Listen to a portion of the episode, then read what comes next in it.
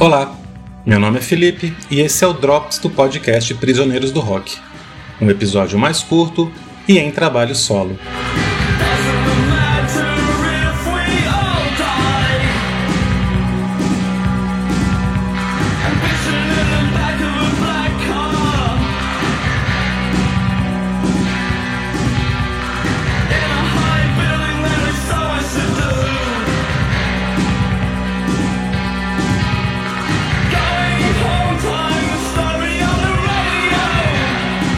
Quarto disco da banda The Cure em quatro anos, Pornography chega hoje aos 40 anos do seu lançamento, ainda como uma das marcas registradas da carreira da banda. Um disco melancólico, claustrofóbico e niilista. Nada indicava esse caminho quando o álbum de estreia do The Cure foi lançado em 79. Three Imaginary Boys é minimalista, mas pop. Pós-punk mais fácil de ouvir. Logo depois, a banda lança em single a música Boys Don't Cry, grudenta e pronta para as rádios. Mas os dois discos seguintes, Seventeen Seconds e Faith, mostram Curie caminhando para uma zona cinzenta e mais depressiva. Ainda soam como um dia frio e nublado, não tão intensos como Pornography.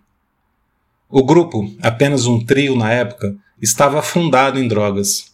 O vocalista e guitarrista Robert Smith depressivo e inseguro quanto à carreira, disse que sabia ter duas opções: desistir de tudo ou expurgar o que sentia em um álbum. Frase que aparece na biografia do The Cure chamada Never Enough.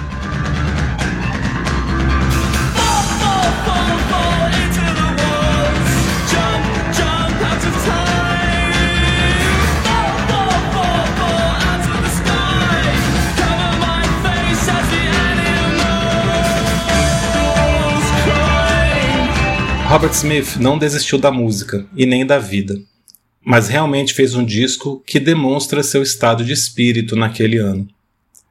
Antes do álbum, em outubro de 81, o The Cure lançou em single a onírica Charlotte Sometimes. Mas as gravações de Pornography, que só começariam em janeiro do ano seguinte, mostrariam a banda com um som ainda mais assustador.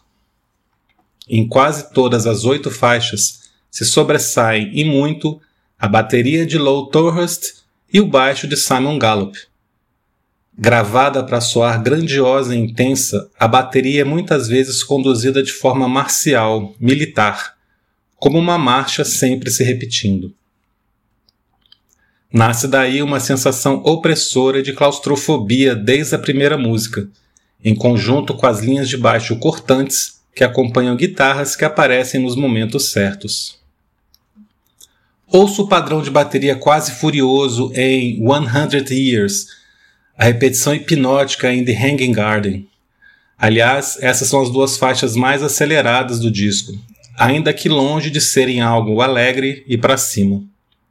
The Hanging Garden foi o único single do álbum e é praticamente uma homenagem a Seals and the Benches, tamanha semelhança com o som desta banda.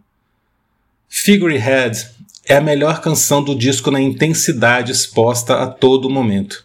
Melancólica, com ótima linha de baixo, com a letra falando em culpa sem remissão.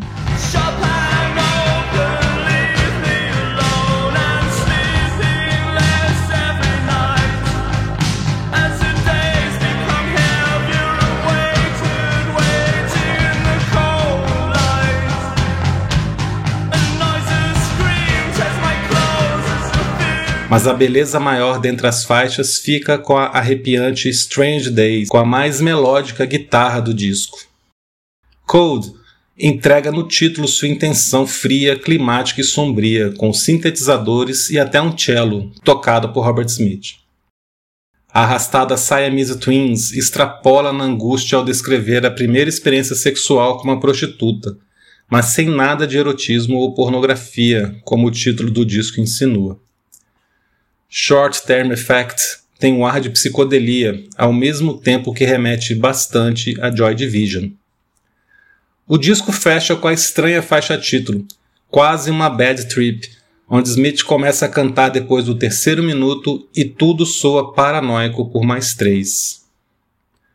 Ao contrário do álbum Disintegration de 89, onde há uma variedade de texturas grandiosas e épicas, em Pornography o clima é único, permanente, por todo o disco.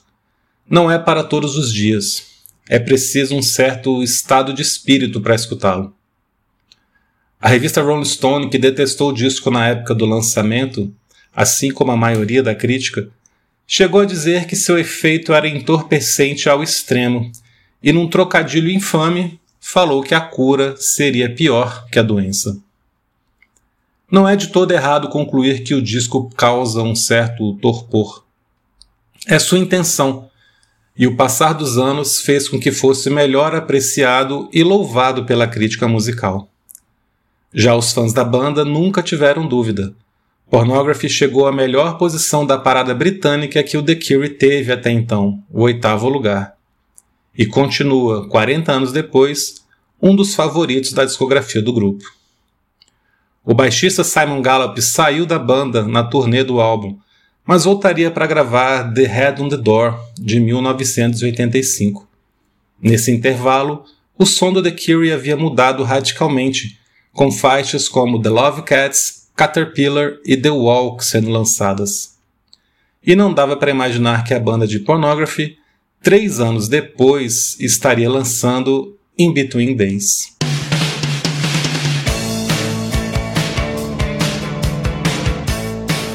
Esse foi o Drops de hoje. Espero que vocês tenham gostado. Sigam os Prisioneiros do Rock no Instagram e acompanhem nossos episódios semanais que saem aos sábados. Tchau!